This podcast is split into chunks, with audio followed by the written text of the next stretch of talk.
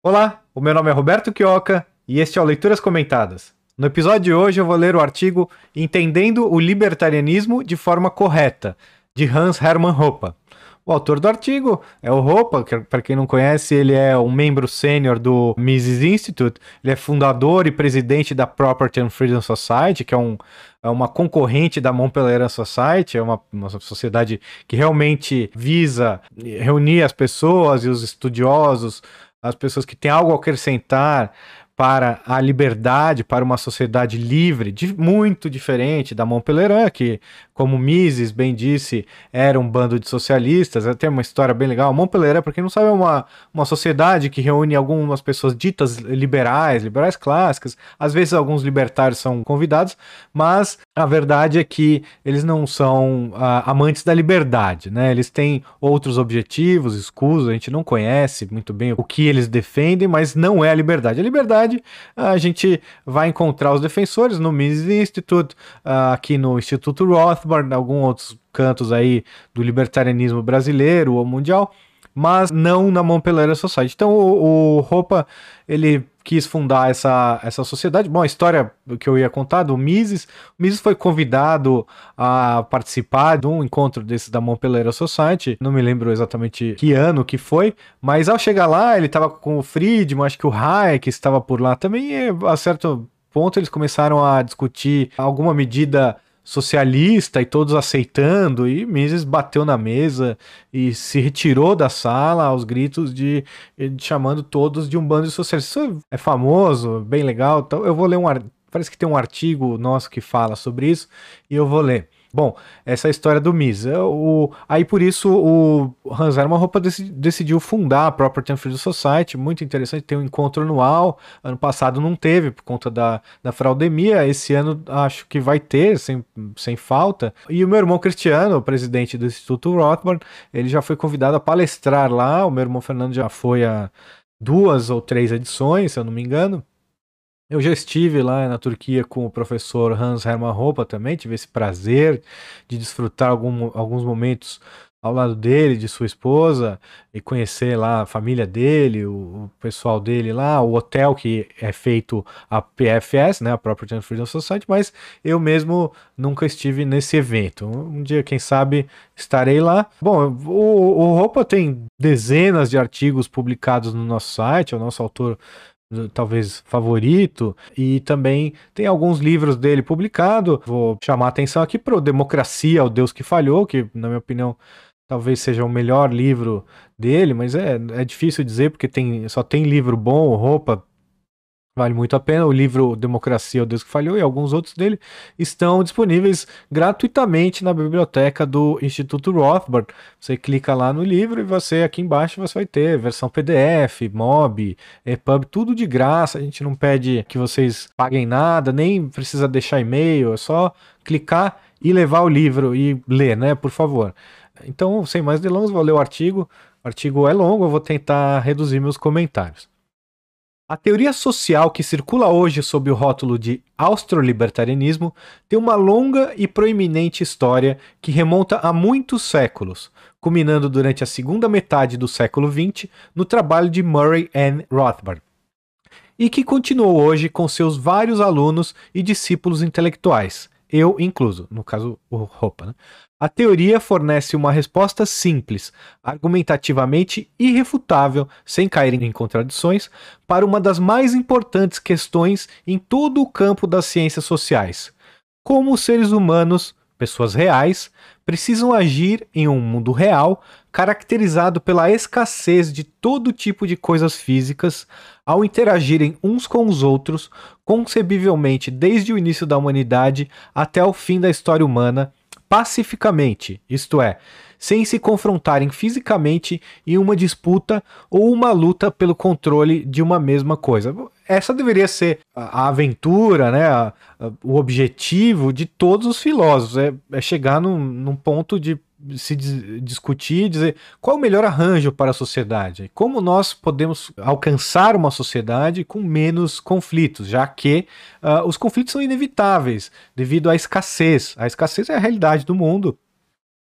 a, o estado natural do ser humano é a miséria, as coisas, os terrenos, os espaços são escassos, claro, o ar não é escasso, tem algumas coisas escassas, mas uh, as coisas que nós precisamos, algumas das coisas que nós precisamos para a nossa vida, são sim escassas e os conflitos hão de existir. Então, como, como diminuir conflitos? Bom, a gente vai chegar, ele vai mostrar aqui que a propriedade privada é, sem dúvida alguma, esse objetivo, é, é o que torna os conflitos menores e é o que todo filósofo deveria buscar. Infelizmente, a gente tem aí filósofos tentando consertar o, inconsertável, tentando reinventar a pedra, porque essa resposta não é muito interessante para os poderosos, para as pessoas que detêm poder, para as pessoas que vivem na parasitagem, que vivem de parasitar outras pessoas. O Estado, por exemplo, aí o Estado, por existir, ele sustenta uma gama de outras instituições, como o judiciário, às vezes a imprensa, é, as artes e tantas e tantas outras coisas onde o Estado interfere. Né? Cada interferência estatal vai gerar uma pessoa que defenda essa interferência estatal. Os cartórios e tantas outras aberrações por aí são provas disso. Vá dizer para um tabelião, para um, uma pessoa de um cartório, que você acha que os cartórios não deveriam existir ou deveriam ser privados ou toda essa parte de notários, né, ou as pessoas que certificam documentos, devia ser tudo privado. Hoje nós temos aí respostas ótimas tecnológicas para isso mas você vai ver a recusa, a, até a indignação dessa pessoa quanto a essa sua afirmação. Resumidamente, a resposta é esta. Na ausência de uma harmonia perfeita de todos os interesses, confrontos envolvendo recursos escassos só podem ser evitados se todos os recursos escassos forem atribuídos como privados, uma propriedade exclusiva para algum indivíduo específico ou um grupo de indivíduos. Apenas assim eu posso agir com minhas próprias coisas, independentemente de você com suas próprias coisas, sem que eu e você entremos em confronto. É, é simples. É, é, isso é tão é, mal visto né, pelos poderosos. Eles falam: não, isso é simples demais, a gente tem que complicar tudo para que eu possa continuar gozando do meu privilégio de viver às suas custas. É por isso que eles querem te confundir, eles criam um palavreado e textos incompreensíveis para enganar você e não fazer com que essa realidade seja aceita. Mas quem é o dono de quais recursos escassos, como sua propriedade privada, e quem são? Primeiro, cada pessoa é dona do seu corpo físico, que somente ela e mais ninguém pode controlar diretamente. E segundo, quanto aos recursos escassos que podem ser controlados apenas indiretamente, que precisam ser apropriados pela nossa própria natureza, por exemplo, aquilo que não pode ser apropriado, nosso corpo, o controle exclusivo, a propriedade, é adquirido por e atribuído àquela pessoa que apropriou o recurso em questão primeiro, ou quem o adquiriu através de trocas voluntárias, livres de conflitos, do seu dono anterior porque somente o primeiro apropriador do recurso e todos os posteriores donos conectados a ele por meio de uma série de trocas voluntárias podem possivelmente adquirir e ganhar controle dele sem conflitos, isso é, pacificamente. De outra forma, se o controle exclusivo for atribuído aos retardatários, o conflito não é evitado, mas contrários ao propósito das normas que são inevitáveis e permanentes. Essa é uma característica dos artigos do Roupa, quando ele, ele explica as coisas, ele explica lá do comecinho mesmo, para deixar bem simples, bem fácil de compreender.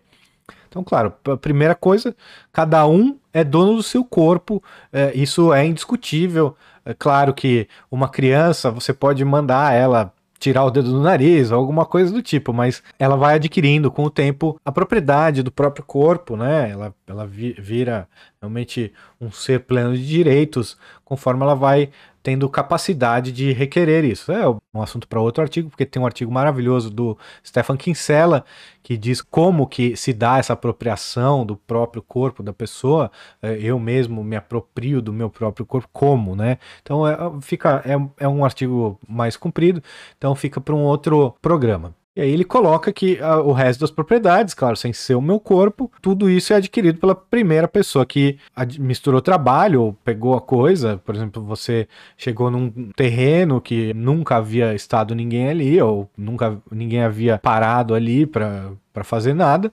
Você uh, começa a arar a terra, trabalhar a terra, fazer a sua plantação, monta a sua casa lá.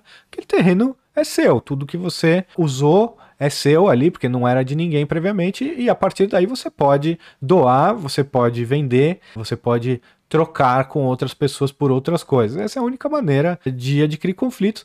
Caso contrário, se for tipo, cada um que for chegando vai também podendo se apossar, então aí você vai aumentando os conflitos e não diminuindo. Então, se o primeiro que pegar é a regra, pronto. Então, essa regra tem que ser respeitada e aí os conflitos vão ser menores. Se qualquer outra regra que seja inventada vai aumentar os conflitos ao invés de diminuir. Por isso que o libertarianismo, ah, essa barreira intransponível para quem realmente se importa com a realidade, com a filosofia, com a verdade, quem quer realmente enxergar as coisas como são, se importa com argumentos, se importa com a lógica, a razão.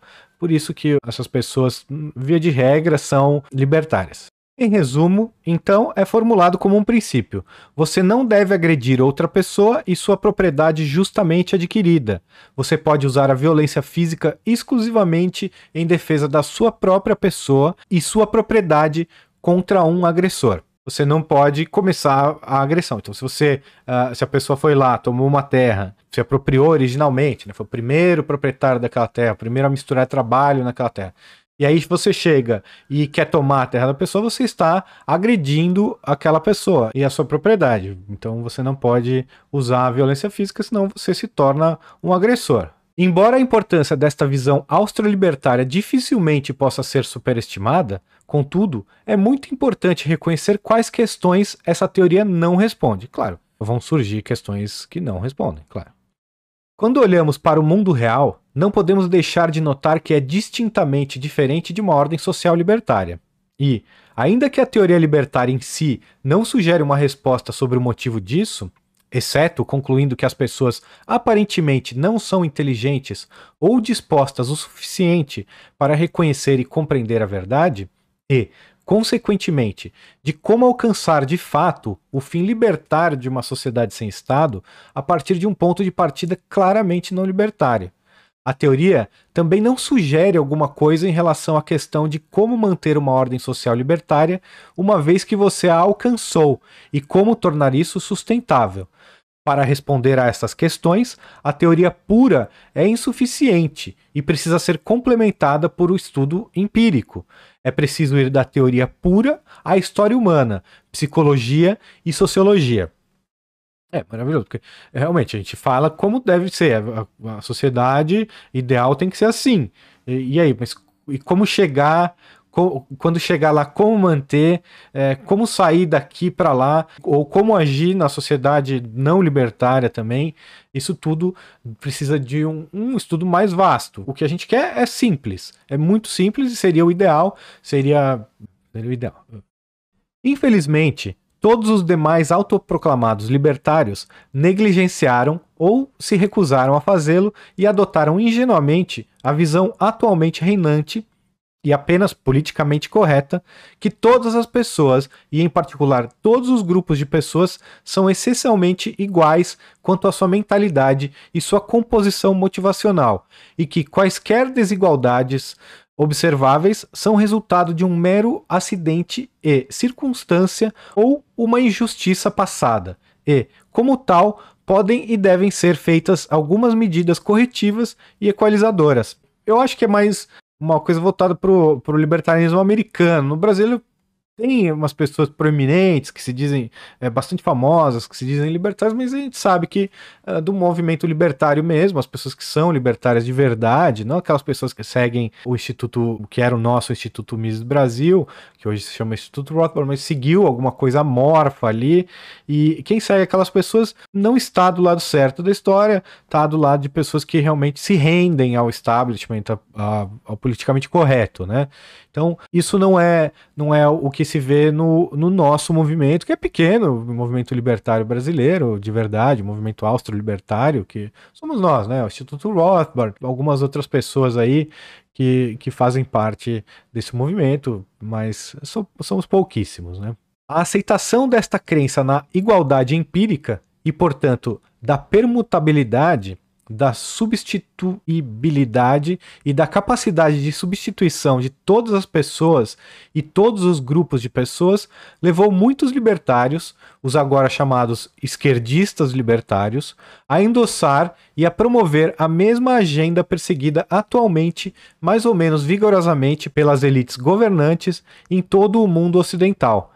Eles são secretamente libertários? Do multiculturalismo, da imigração livre e restrita, da não discriminação, das ações afirmativas e da abertura para a diversidade e para os estilos de vida alternativos. É o left lib, né? O pessoal uh, libertários de esquerda, como se uh, isso fosse possível, né? Realmente é inexplicável como é que as pessoas conseguem cair nessa ladainha dessa integração forçada, né? As pessoas, tudo bem, eu respeito qualquer pessoa que tenha qualquer prática não violenta, acho que a pessoa pode é, exercer essa prática repulsiva, na minha opinião, no seu espaço, na, na sua propriedade, mas isso jamais deve ser imposto às pessoas, essa convivência dessas práticas. Por exemplo, que uma abortista possa entrar com os seios nus numa igreja, por exemplo. Isso é invasão de propriedade privada pura e simples. Não deveria acontecer. E, ao mesmo tempo, qualquer um deveria poder aceitar ou não as pessoas na sua propriedade. Como os esquerdistas comemoram quando as empresas de tecnologia expulsam algum conservador ou algum até mesmo algum libertário das suas redes, isso é uma prática discriminatória que as redes estão fazendo contra os conservadores. Ok, que façam. Claro, tem mais além disso, tem mais coisas nisso, né? Porque essas grandes empresas de tecnologia recebem dinheiro do Estado, então há uma discussão de que se de que essas empresas não são exatamente privadas, como o Fed, o Banco Central Americano, dizem que é uma instituição privada. Bom, a instituição privada que gosta de monopólio estatal, que o, o o presidente dos Estados Unidos indica o presidente, coloca, né? Ele que escolhe o presidente do Fed, claro, muita gente por trás dele, né? Mas no final é tudo estatal, com benesses e monopólios estatais, e essas empresas Big Techs também, elas têm todos esses essas uh, benesses estatais e há essa discussão. Mas vamos supor que não haja, que não houvesse, né? Uh, nenhum benefício, nada que para o Twitter, para o Facebook, para o Google, nada, e os esquerdistas fossem lá, pressionassem o dono do Facebook e ele expulsasse os conservadores uma prática normal, uma prática discriminatória, que muito bem poderia ser feita por pessoas que, sei lá por quê, uh, decidissem que não é bacana ter ruivos no Facebook. Então vamos expulsar todos os ruivos. Ou não é bacana ter pessoas integralistas, que Deus me livre, são os lunáticos mesmo, mas é a mesma coisa. Ou comunistas, por que não? Se vamos, vamos inverter a polaridade. Pode ser que algumas pessoas achem que tem que tirar os gays do Facebook. E aí? Como fica isso? Tá tudo bem ou não? Com certeza absoluta, os esquerdistas não achariam legal. Então a gente tem que olhar para essas coisas com uma lente sempre mais além, mais profunda, né? Mas é claro que tá tudo bem. A discriminação é natural, as pessoas que dividem certos princípios, certos conceitos morais devem ser livres para se organizarem na sociedade que eles quiserem. Então, pode ser que tenha uma sociedade onde todos são gays e não entra hétero. Tudo bem, uma cidade inteira onde você tem que mostrar carteirinha de gay para entrar. Problema zero, zero contanto que seja tudo privado e não, não haja uso da força para proibir alguém de sair dessa sociedade nem obrigar ninguém a entrar, né? Dada a essa curiosa aliança pragmática entre libertários de esquerda e as elites dominantes, não é inteiramente surpreendente que, a despeito da escassez de qualquer talento intelectual esquerdista libertário, a elite da mídia mainstream tenha seguido e defendido atentamente todas as posições, em papel ou pronunciamento, e, desse modo, ajudou a criar a impressão na mente do público que o esquerdismo libertário é de fato libertário. É. Terrível. E não é, a gente sabe. Ao mesmo tempo, consequente e igualmente não surpreendente, a mesma mídia mainstream ignorou sistematicamente o fato contrário, ou deliberadamente interpretaram mal e deturparam, que o libertarianismo de esquerda, já em sua primeira aparição pública, tinha sido fortemente atacado, sobretudo por Murray Rothbard, o próprio fundador e fonte do libertarianismo moderno, como apenas um falso libertarianismo devido aos seus pressupostos evidentemente falsos e irrealistas sobre a natureza do homem, ele havia apontado que os próprios meios e medidas defendidos por libertários de esquerda para alcançar os fins libertários também eram falsos. Na verdade, dado o fim libertário, eles eram contraproducentes e levariam a mais do que menos conflitos e a violações dos direitos de propriedade privada. Sim, é, ele vai continuar aqui. Eu vou, eu vou continuar, Lito. Os verdadeiros libertários, em contraste com os falsos libertários de esquerda, devem estudar e levar em conta as pessoas reais e a história humana real, a fim de projetar uma estratégia libertária de mudança social, e até mesmo o estudo mais superficial a esse respeito. De fato, pouco mais do que senso comum. Produz resultados completamente opostos aos propostos por falsos libertários. É importantíssimo, imprescindível que as pessoas que queiram ser libertários, levar adiante a ideia da liberdade, elas devem estudar, elas devem tentar ler o máximo possível, se informar e fechar todas as incoerências que elas possam apresentar no seu pensamento.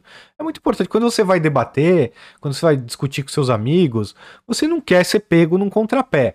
Então você tem que você mesmo, antes, você fazer uma autocrítica, criticar todos os textos que você lê, tudo que você ouve, e sempre questionar. Você questiona o que eu estou dizendo aqui, você vai acabar chegando num outro texto, você vai acabar chegando num, num outro livro, num outro autor, uh, num outro comentarista como eu, e aí pode ser que alguma coisa que eu diga ficou alguma ponta aberta, você vai fechar essa ponta no seu raciocínio, mas é importante que você preste atenção, estude e busque é, fechar as incoerências no seu pensamento.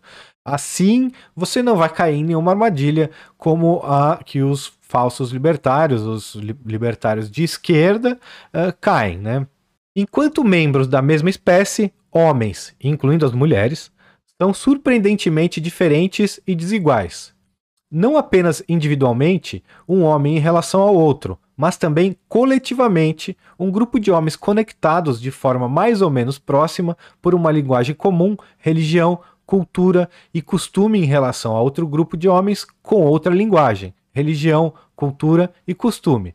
Não é de se admirar se considerarmos o fato de que todas as pessoas presentes são tipicamente os descendentes de pessoas que viveram distantes umas das outras há centenas ou mesmo milhares de anos e, portanto, formaram conjuntos de genes distintos e distintamente diferentes. Sim, somos todos diferentes, isso é inegável. Todo mundo, cada um é um e somos todos diferentes um do outro. Eu diria até graças a Deus, não, não apenas figurativamente, mas também eu acho que é obra de Deus.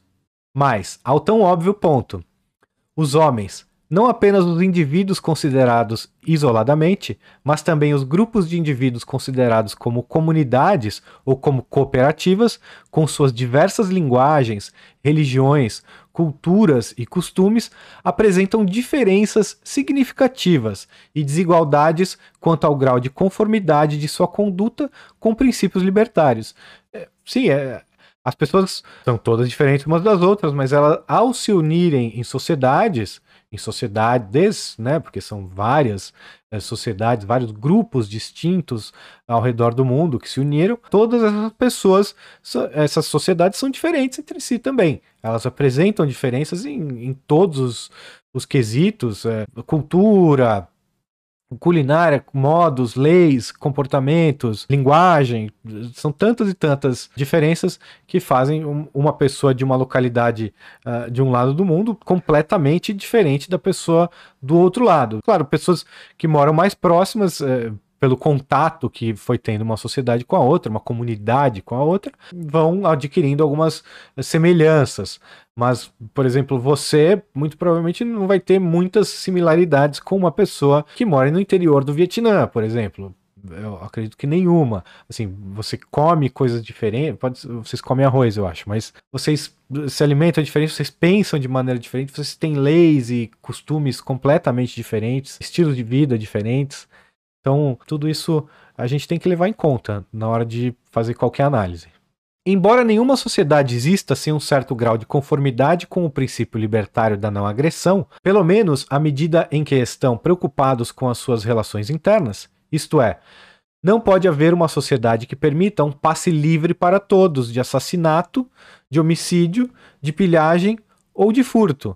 O grau de conformidade exibido por diferentes sociedades ou comunidades é surpreendentemente diferente. Alguns parecem como zonas de guerra permanentes, ou buracos de inferno sem lei, cheios de brutalidade e de crueldade, enquanto outros, no outro fim positivo, aproximam-se do ideal libertário muito bem. Por exemplo, Liechtenstein. É isso que a gente tem que perceber. As pessoas, essas sociedades, elas foram evoluindo e nenhuma ignora 100% o PNA, nenhuma. Não, não há nem Cuba, uh, nem Coreia do Norte. Sempre há leis e há, pelo menos para alguma parte da sociedade, para alguns membros da sociedade, que protegem a propriedade privada. Alguns lugares mais, outros menos. Mas sempre eh, existe um certo respeito. Até eu digo até nas guerras, quando quando a gente vê guerras entre países, sempre há uma necessidade dos governantes de justificarem suas agressões, mesmo que seja o início, que seja um país que esteja iniciando agressão contra o outro, ele precisa justificar as suas agressões. Pode mentir, né, como acontece normalmente nas guerras, a primeira vítima é a mentira, mas, por exemplo, os Estados Unidos quando atacou o Iraque, mentiu que eles tinham armas de destruição em massa para que isso justificasse uma agressão. Eu acho que nem assim justificaria, mas justificassem uma agressão contra o Iraque. E assim foi, foram tantas e tantas outras mentiras para justificar as agressões. Mas é importante notar que mesmo esses regimes que são totalitários, e sim, os Estados Unidos é um regime totalitário também, eles têm essa necessidade de justificar a agressão. Ah, Cuba, Coreia do Norte, eles têm um ódio contra os Estados Unidos, eles justificam, dizendo que foram agredidos primeiro.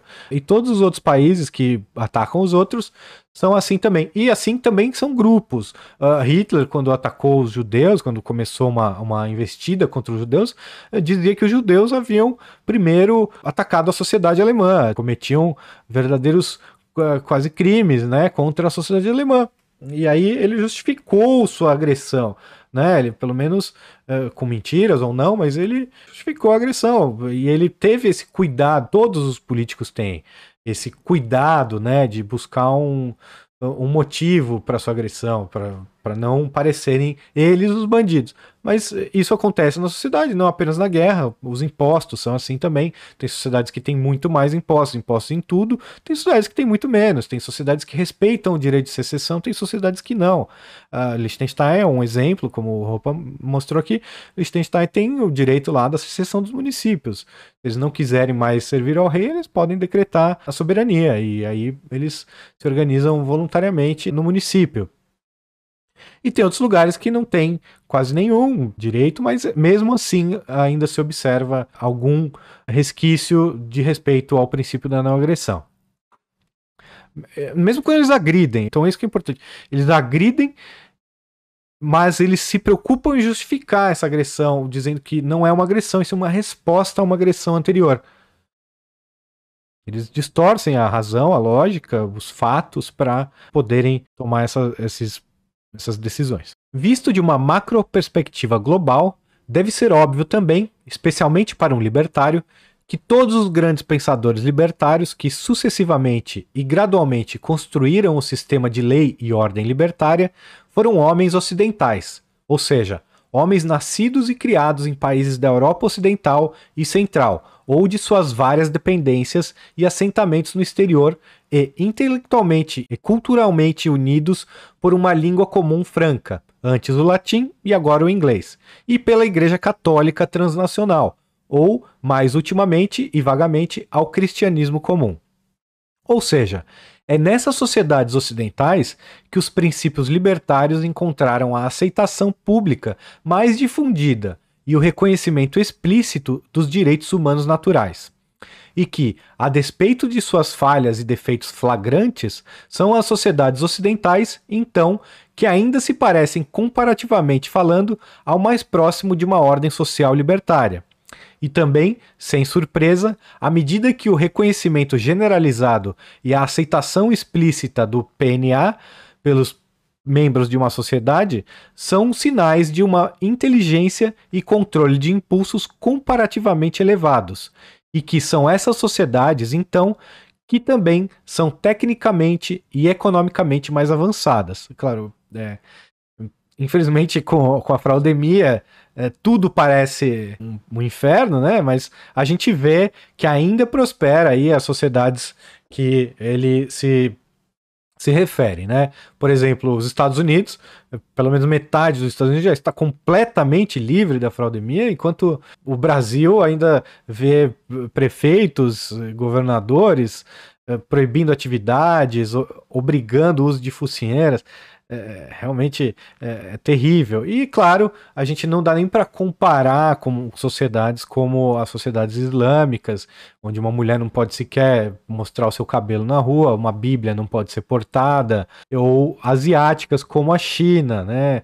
Onde a China é terrível. A China, a China é o mesmo regime de mal ainda, controla o país, é como se Hitler tivesse nunca tivesse perdido a guerra, nunca tivesse sido morto na guerra, ele ainda comandasse a Alemanha e nós tratássemos, ou pelo menos o partido nazista ainda controlasse a Alemanha e nós tratássemos com naturalidade. Não, imagina, vamos comprar, fazer negócios com eles, vamos, vamos aceitar, vamos, vamos ser amigo deles. Não, é, é terrível, é, o, o maior o regime mais genocida da história do mundo, que é o regime chinês, que ainda está em vigor lá, e as pessoas aceitam numa boa. Não dá nem para comparar as sociedades ocidentais com a China, mesmo estando sob uma ditadura da fraudemia muito pior do que a China mesmo está hoje, em questão de fraudemia mesmo, de lockdown, máscara, essas coisas, é, distanciamento social, que lá na China aparentemente não existe mais, né, desde março do ano passado, mas lá ainda é um lugar onde há campos de concentração, a propriedade privada não é respeitada, tudo isso é terrível, né? Então, sim, as sociedades ocidentais são melhores porque tem um certo grau de respeito à propriedade privada. Claro que a gente sabe que é tudo muito frágil, né? Mas existe, existe e, e é o que faz com que esse lado do mundo seja bem mais livre do que alguns lugares do outro lado, né? Essas observações, por si só, deveriam ser suficientes para revelar qualquer libertário que advoga pela imigração livre e irrestrita, não discriminatória de não ocidentais nos países ocidentais como um tolo. Cada um desses imigrantes, para não falar a imigração em massa em si, representa o risco de diminuir ainda mais e minar a já limitada liberdade e a proteção da propriedade privada atualmente ainda desfrutada no Ocidente. Para evitar isso, qualquer libertário que valha o seu nome deve, em vez disso, defender a discriminação rigorosa e máxima frente a qualquer imigrante em potencial. Ele pode ser um comunista ou um socialista declarado, ou importar sua cultura familiar infernal em seu próprio meio. E, desde o início, um libertário deve ser estritamente oposto, em particular, a qualquer forma de imigração em massa. Além disso, ele deve começar a perceber que as elites governantes ocidentais, atualmente promovendo a imigração de países não ocidentais, não são motivados por fins libertários, mas por um desejo calculado de usar os imigrantes estrangeiros como veículos para a expansão adicional de seu próprio poder doméstico, o alcance e o nível de interferência nos direitos de propriedade privada dos residentes domésticos. É, os políticos que defendem a livre imigração com certeza estão mirando nisso, né? Veja a Suécia, uh, um caso emblemático, né? Que os políticos ali são ávidos por, por poder, né? E viram na imigração em massa de islâmicos para o seu país um, um, prato cheio. É, não apenas uh, porque esses imigrantes vão votar e vão votar nos mais socialistas, porque é isso que eles fazem nos países deles, né? Veja o Líbano, veja uh, os ditadores, né, que eles têm nos países deles. As ditaduras são terríveis, né, nos países islâmicos. E essas pessoas, uh, não há governo que, que se sustente sem o apoio do povo. Essa, é a grande realidade, né? A China não, não, não poderia estar há 100 anos sob o domínio um partido comunista se a maioria da população, pelo menos, não tolerasse aquele regime, né? É, e o mesmo nos países islâmicos. Os países islâmicos não vivem aquelas ditaduras terríveis, a falta de liberdade total nesses países, porque o povo não gosta. E, é, e, a gente vê isso, viu isso na, na Suécia, os imigrantes entrando, a criminalidade aumentando, também isso faz os poderes dos políticos aumentarem, né? Você, se você tem uma sociedade pacífica, você precisa menos de combate a, a crimes, então a polícia tem menos poder, isso nem precisava ter armas na, na Suécia, agora já tem. E a gente também vê a Inglaterra também, onde alguns bairros ali, algumas comunidades, onde é, os islâmicos tentam implantar a Sharia, ou seja, aquela lei é, deles que impõe restrições absurdas à liberdade de pessoas. E eles não, não foram para a Inglaterra e falaram, não, agora, que mara... nossa, que maravilha aqui, país bem mais livre que o nosso, né? Não, eles falam, nossa, que país livre, que porcaria. Que, quero ter o, o mesmo que a gente tem lá no, no, sei lá, no, no Sudão, sei lá onde que as pessoas foram para lá. Mas não, né, gente? A imigração, ela deve ter critérios. Você não aceita na sua casa qualquer pessoa, né? Acredito. E assim como você não aceita na sua casa, você não deve ser a favor de aceitar na sua comunidade qualquer tipo de pessoa. Ou você deve pelo menos ter uh, alguma oposição a isso, né? Você pode não ter alguma voz sobre isso, mas você tem que falar o que você acha de, sei lá, 100 milhões de chineses se mudarem para o Brasil amanhã. Você tem que se opor, porque eh, esses chineses, muito provavelmente, pelo menos a metade deles vão ser a favor do regime comunista, se não todos ou mais tolerantes, pelo menos, com a intrusão governamental, porque eles estão acostumados. Então, não, não, tem que ser opor, tem que se opor a isso, né? Bem como quando passamos de uma macro para uma micro perspectiva e observamos apenas uma sociedade ocidental particular, digamos, os Estados Unidos ou a Alemanha, chegamos a conclusões semelhantes e mais detalhadas e refinadas sobre a estratégia libertária. Cada uma dessas sociedades ocidentais é governada por alguma gangue diferente de pessoas no controle de algum estado separado e geograficamente definido.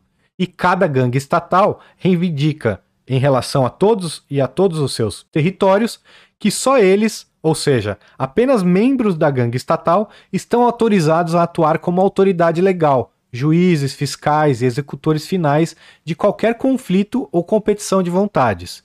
Em suma, Cada gangue estatal separada reivindica e exerce um monopólio territorial de violência agressiva contra suas pessoas particulares e propriedades. É, eles acham que nós somos súditos, nós somos objetos deles, né? Esses criminosos que se arvoram o direito de nos atacar e atacar a nossa propriedade, que se auto-intitulam governo, auto-intitulam Estado, eles não são nada além de uma gangue de criminosos mesmo, né? E eles acham que todo o território e todas as pessoas dentro desse território lhes pertence. Nada mais longe da realidade. Nós somos vítimas dessa gangue, nós suportamos viver com ela.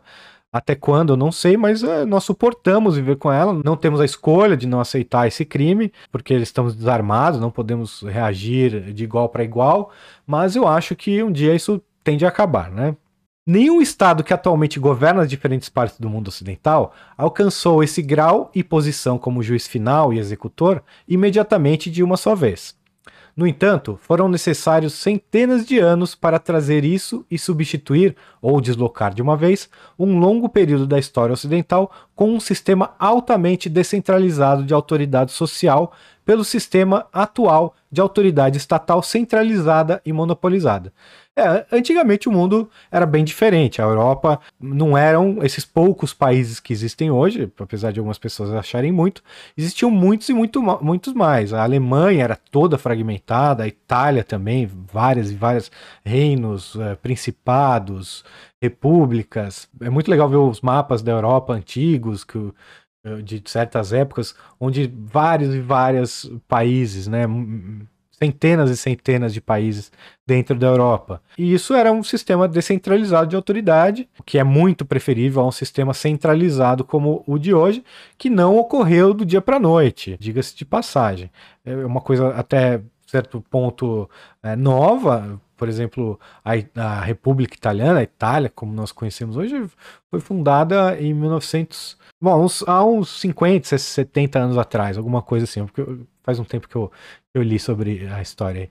Mas é, é isso. É uma coisa meio nova. Mas demorou bastante tempo. Não foi rápido, não foi do dia para noite. Durante muito tempo, ou mesmo a maioria da Idade Média europeia, não existia autoridade estatal e Estado.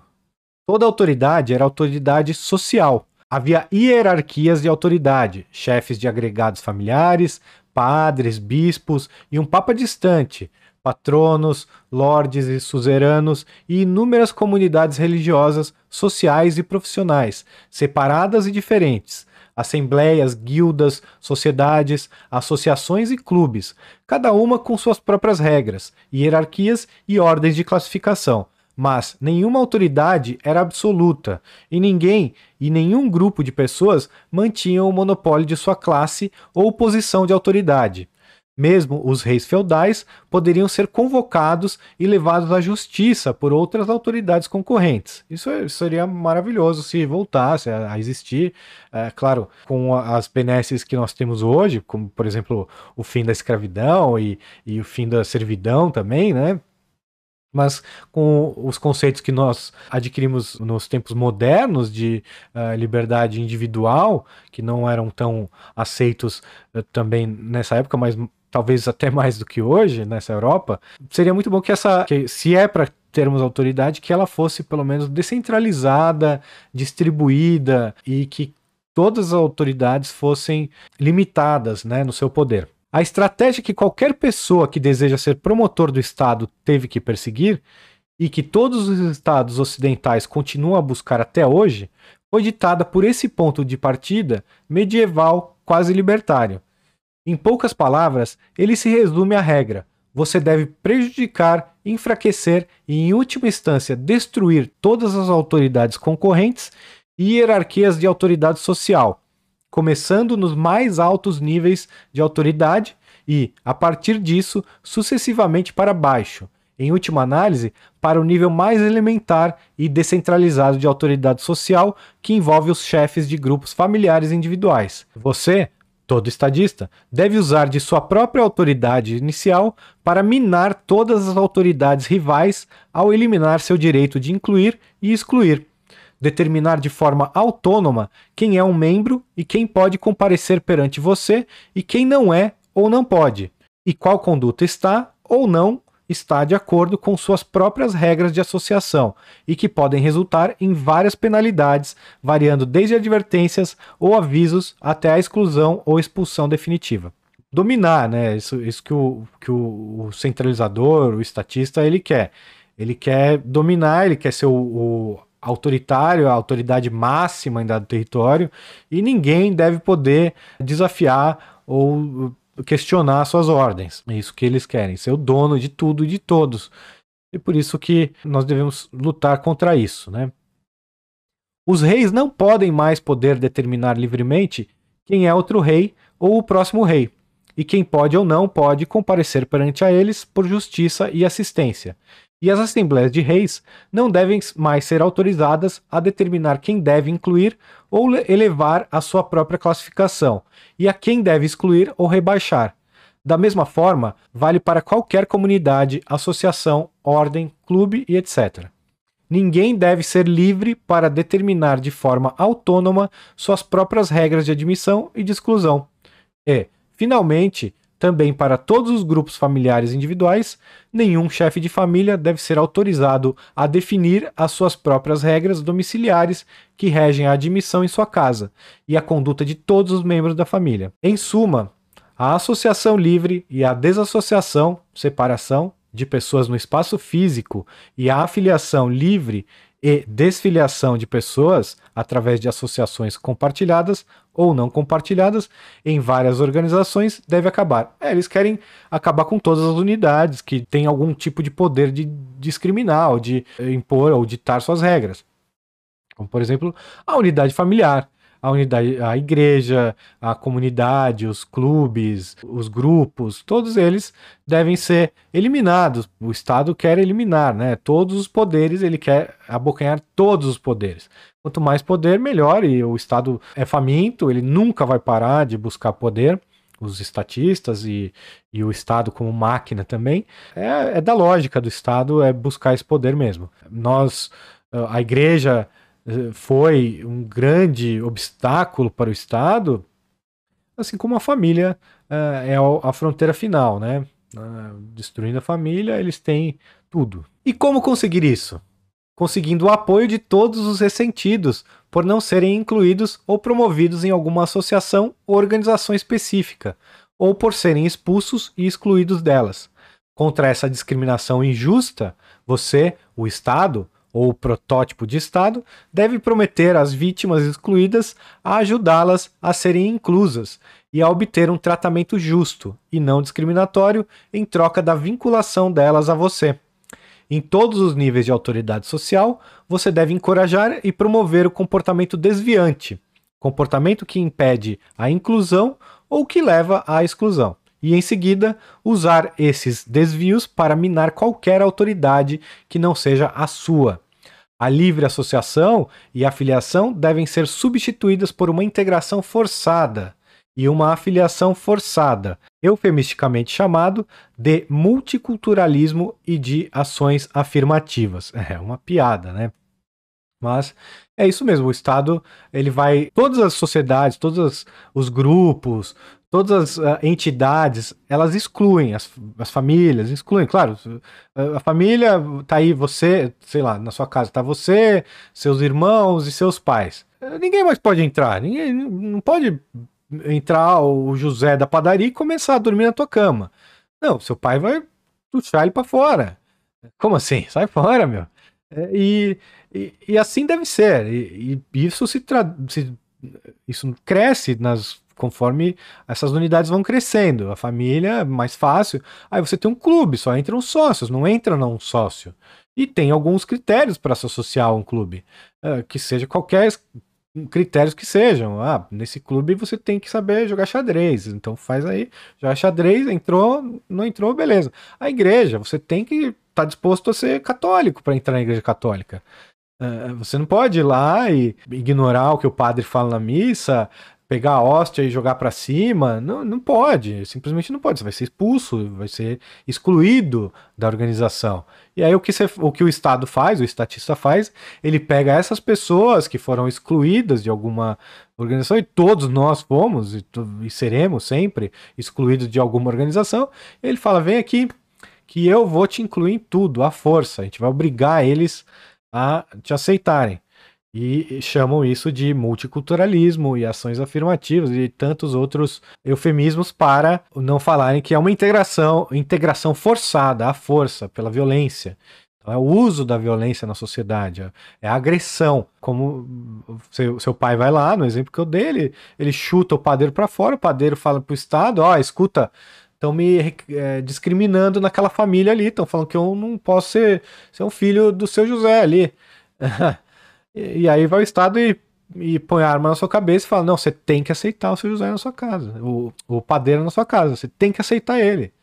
E pronto, e, e vai aceitar a goela abaixo. É bonito isso? Não, isso é horroroso, isso é, é, um crime, é criminoso.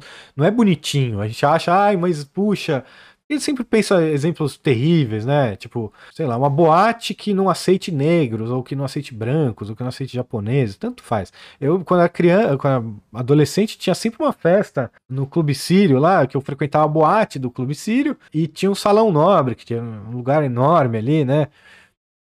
E ali sempre tinha umas festas da comunidade asiática. Não sei se acho que eram japoneses. eh, Pode ser que fosse. Eu acho que era japonês, né? Porque tem bastante em São Paulo. E não tinha nenhum ocidental naquela festa. E, e tinham japoneses na, na boate, porque era o pessoal ali que, que se conhecia da escola, acho que de algumas escolas de São Paulo ali, que frequentavam. E, obviamente, essas escolas aceitavam japoneses. Não era a maioria, eram poucos, claro, mas tinha alguns japoneses que iam lá, lá com a gente, mas não tinha nenhum ocidental que ia lá eh, na festa dos outros. Qual o problema disso? Eu não vejo nenhum problema. Eles se organizam com quem eles quiserem, convidam para a festa deles quem eles quiserem, deixam entrar quem eles quiserem por aparência, por tudo. É, algumas boates que eu ia era proibido entrar de tênis. Eu tava de tênis e não podia entrar. Ai meu Deus, acabou minha vida por causa disso. Não. É, a vida continua, tudo bem. Ah, tô sem tênis, tá bom. Ou tô sem camisa, tô, mal vestido pra entrar nessa boate, não tô de black tie na festa que era black tie, ou não fui de fantasia na festa fantasia, fui excluído. E daí? Eu não morri por causa disso, tô bem, tô ótimo, perdi uma festa, talvez fosse a festa da minha vida, mas é, tiveram outras, eu, eu pude Pude aproveitar também outros lugares, encontrei meus lugares. Uh, tem uns, uns, blocos em Salvador que não aceitam brancos, é só negros no, no bloco. Não sei se ainda existe quando eu ia para Salvador no carnaval lá. É, tinha um bloco só de negros. Eu, eu, me senti ofendido, machucado por causa disso. Não. Eles que se verem. Agora você vai experimentar fazer um só de brancos. Eles vão achar ruim, mas é, não tem nada de ruim. É, pessoas fazem o que elas querem. Você pode achar feio, falar ah, que racistas. Pode, mas eh, você não tem nenhum direito de obrigar as pessoas a aceitarem. Falar, ah, são racistas. É, pode, pode ser que eles sejam racistas, aqueles negros uh, que tem um grupo, um, um, bloco só de negros, só aceita negros em Salvador, uh, são racistas. É, e daí? O problema deles, eu nem sei quem são, não me insulta, não me machuca. É, o racismo ele é ruim quando a pessoa te olha de cima a baixo e, sei lá, te xinga. Mas não, assim não é um crime, né? É um escroto, uma pessoa escrota que vai me xingar só porque eu, minha pele é branca. É pessoa idiota, né? É, é, é uma pessoa idiota, mas idiotice.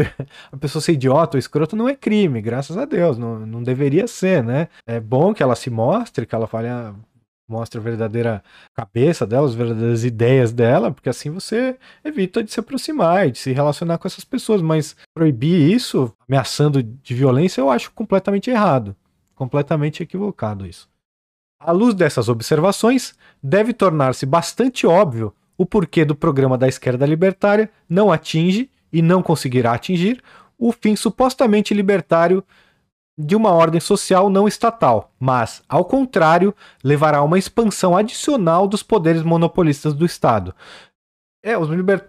esses não são libertários, né? Que eles querem usar o Estado e a violência, mas eles querem um Estado ainda maior, o Estado intrusivo em todas as relações sociais, né? Não é mais apenas uh, nas relações econômicas ou relações uh, mais públicas das pessoas. Não, o Estado agora ele entra nos clubes, ele entra nas congregações, nas igrejas, ele entra nas, uh, nas famílias, inclusive, no, nos encontros, nas festas particulares, nos bares e tudo. O Estado entra em tudo e é o Estado que vai escolher quem entra e quem não entra ali, quem pode ser um membro e quem não pode. É, é muito mais. É um Estado mais totalitário do que o que eles dizem combater. Né? Então, a esquerda libertária não é esquerda. Não é libertária, é esquerda só. A imigração livre em massa do mundo não ocidental, o multiculturalismo, as ações afirmativas, a não discriminação, a propagação da abertura à diversidade e aos estilos de vida alternativos, ao feminismo e à militância homossexual de identidade de gênero e o anti-autoritarianismo, todos eles são e devem ser vistos como meios para diminuir ainda mais os poderes discricionários, discriminatórios e de exclusão ainda existentes nas sociedades ocidentais, nas mãos de autoridades sociais não monopolistas e hierarquias da autoridade social, e para expandir e aumentar os poderes centralizados, concentrados e monopolizados nas mãos do Estado. É que bem claro, é, é, o poder de discriminar é o poder de da propriedade privada. Você só tem a propriedade privada porque você pode excluir os outros de usarem, de estarem com você nessa propriedade ou de realizar troca com você. Se você não pode excluir outras pessoas, você não é o proprietário. Por exemplo, você tem uma fazenda e você, é, ou sei lá, você tem um, um, clube e você quer receber pessoas que você quer receber. Você vai receber seus amigos. E aí entra uma pessoa que você nunca viu na vida e você fala: sai fora, não te conheço. O que você quer fazer aqui? Essa pessoa vai dizer que ela está sendo discriminada. E esses libertários, entre muitas aspas, de esquerda, são apenas esquerdistas, eles vão se achar discriminados, vão buscar o Estado, eles defendem que o Estado vá lá, aponte uma arma na cabeça do dono do clube e obrigue ele a aceitar pessoas que ele não quer pelo motivo que for, pode ser não é meu amigo, ou você veste, tá sem camisa, você tá sem sapato, você tá de tênis, você tá sem, sem chinelo, você é preto, branco, ruivo, mameluco, cafuso, qualquer coisa. Isso não deve existir, não deve ser possível que o Estado faça isso. A sociedade como um todo pode apontar o dedo e falar, olha que, que pessoa racista, que pessoa essa pessoa discrimina os outros, pode até realizar boicotes sociais, contra um racista, mas não deve de maneira nenhuma ser permitida a violência, permitido que o Estado ou qualquer grupo de pessoas invada a propriedade do outro e o obrigue a aceitar pessoas que ele não quer dentro da sua propriedade. É o caso do padeiro querendo dormir na sua cama. O seu pai não vai deixar e você tem que estar tá do lado do seu pai nessa, né? Ou não. Ou qualquer um pode entrar na sua casa e dormir na sua cama. É o direito de propriedade privada. Por mais de duas décadas, seguindo os passos de Rothbard, eu tentei deixar o libertarianismo correto novamente. Mais proeminente com meu livro Democracia, o Deus que Falhou, de 2001. Ao complementar a teoria libertária com o realismo social, história, psicologia e sociologia, e ao resgatar o libertarianismo dos falsos e não confiáveis libertários de esquerda, e para reparar a percepção errada do público com o que é e o que realmente representa o libertarianismo. A reação a esses esforços, em particular o de Rothbard e o meu, do lado dos libertários de esquerda, foi furiosa. No entanto, a despeito disso, eles foram instrumentais naqueles dias. Entre aqueles autodenominados libertários, o libertarianismo de esquerda está em recuo, enquanto a influência do libertarianismo realista e correto cresceu de forma constante. Aqui ele linka para o livro dele, o, o Democracia, o Deus que Falhou, que eu já falei no começo do artigo aí, um livro maravilhoso. Leiam de cabo a rabo, com bastante atenção. É um livro que vale muito a pena ser lido para quem quer entender realmente o libertarianismo, tá? Eu acho que é esse livro que, que vai te dar realmente a melhor percepção disso, claro, artigos como esse ajudam bastante, porque são mais curtos, são mais rápidos, mas não deixem de ler o livro, tá? E é isso, o Hans Hermann Hoppe merece todos os aplausos pelo, pelo seu trabalho maravilhoso uh, pra, para o verdadeiro libertarianismo, né? E de desmascarar também esses falsos libertários, pessoas que não sei por que se, tentam se juntar a nós para promover o contrário daquilo que nós defendemos. Nós somos a favor da, do direito de propriedade privada. Nós somos a favor do princípio da não agressão. E agressão não é mostrar língua para você, te chamar de bobo feio. Agressão é meter um soco na sua cara. Isso é agressão. Agressão é invadir a sua propriedade. Agressão é o tirar de você o direito de exercer o seu direito de propriedade, ou seja, de excluir os outros do uso da sua propriedade. Isso é agressão, isso é o contrário do que nós defendemos. Os libertários são contra a iniciação de agressão. E esses libertários de esquerda são a favor da iniciação de agressão num nível, numa escala uh, muito maior até do que nós temos hoje. E, sim, eles conseguem sucesso aí nas empreitadas dele porque eles são, o que eles falam é música para o ouvido do establishment, né? Então, por isso a gente tem aí como reconhecidos, pessoas que não são, pela imprensa, pelos que escolhem os inimigos, o pessoal lá do establishment que escolhe os inimigos que eles querem. Uh, nós temos aí uma pessoa que é totalmente rendida ao politicamente correto, que afanou o nosso Instituto Mises Brasil, né? Ele roubou o Instituto meu dos meus irmãos, ele tem lá, continuou com uma, é uma farsa, uma farsa, uma fraude aquele instituto hoje. Hoje nós continuamos o Instituto Miss Brasil com o nome de Instituto Rothbard, mas ele continua com o Instituto Miss Brasil, o nome lá, e é uma fraude total e plena, rendido ao politicamente correto, e por isso ele é colunista da Folha. Ele é o inimigo que eles querem escolher.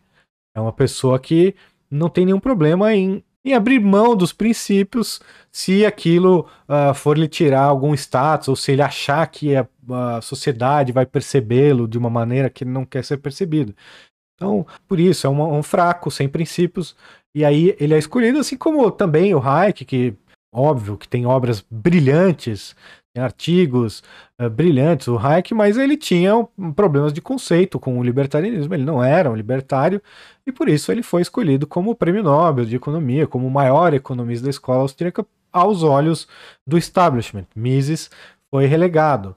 Foi por conta disso, porque ele é o inimigo que eles escolheram, o Friedman e o Hayek.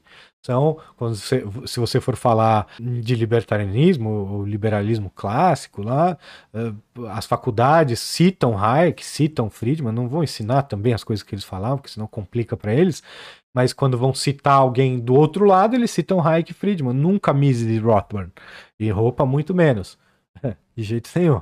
Como é que vai citar o roupa? Aí demolha, eles perdem o emprego. Os, os, não só os membros da academia, como também da mídia mainstream. Durante todo o período, o Mises Institute e o site do Lee Rockwell se destacaram como baluartes contra a infiltração do, libertarianismo pelo pensamento esquerdista.